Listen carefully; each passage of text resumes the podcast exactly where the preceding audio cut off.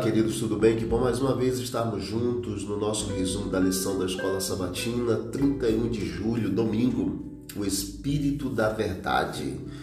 Estamos falando hoje sobre o Espírito Santo e a importância de suplicarmos para Deus o Espírito da Verdade para nos conduzir.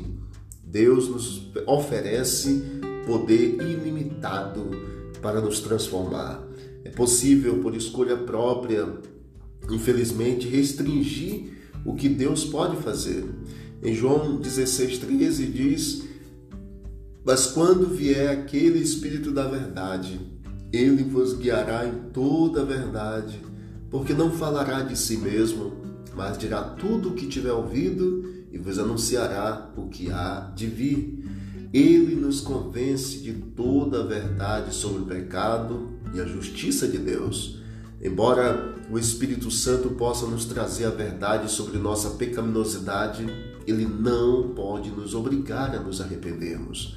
Também pode nos mostrar a grande verdade sobre Deus, mas não pode nos forçar a crer nele nem a lhe obedecer.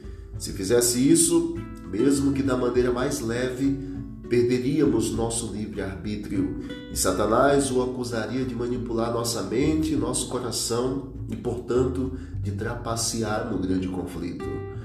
Deus, então, em sua infinita misericórdia e graça, nos oferece o Espírito para nos conduzir à verdade. Ele disse que se empenhava e se esforçava o máximo a nos ajudar na comunhão com o Pai.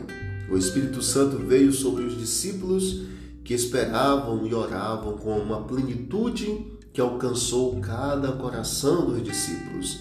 Eles foram envolvidos pelo poder de Deus por meio do Espírito Santo, o Espírito da Verdade.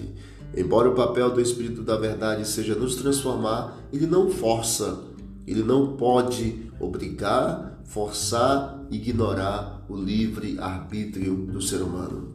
Peça hoje que o Espírito Santo habite em seu coração e que ele faça mudanças necessárias para que, pelo poder de Deus, você possa agir de acordo com a vontade do Senhor. Vamos orar. Querido Deus, batiza-nos com o Espírito da Verdade. Nos conduza em todo o processo na condução correta, na condução da verdade de Deus. E nos ajude para que possamos ser achados como eleitos do Senhor para a eternidade. Nós entregamos o nosso coração agradecidos em nome de Jesus. Amém. Que Deus abençoe a todos e vamos que vamos para o alto e avante.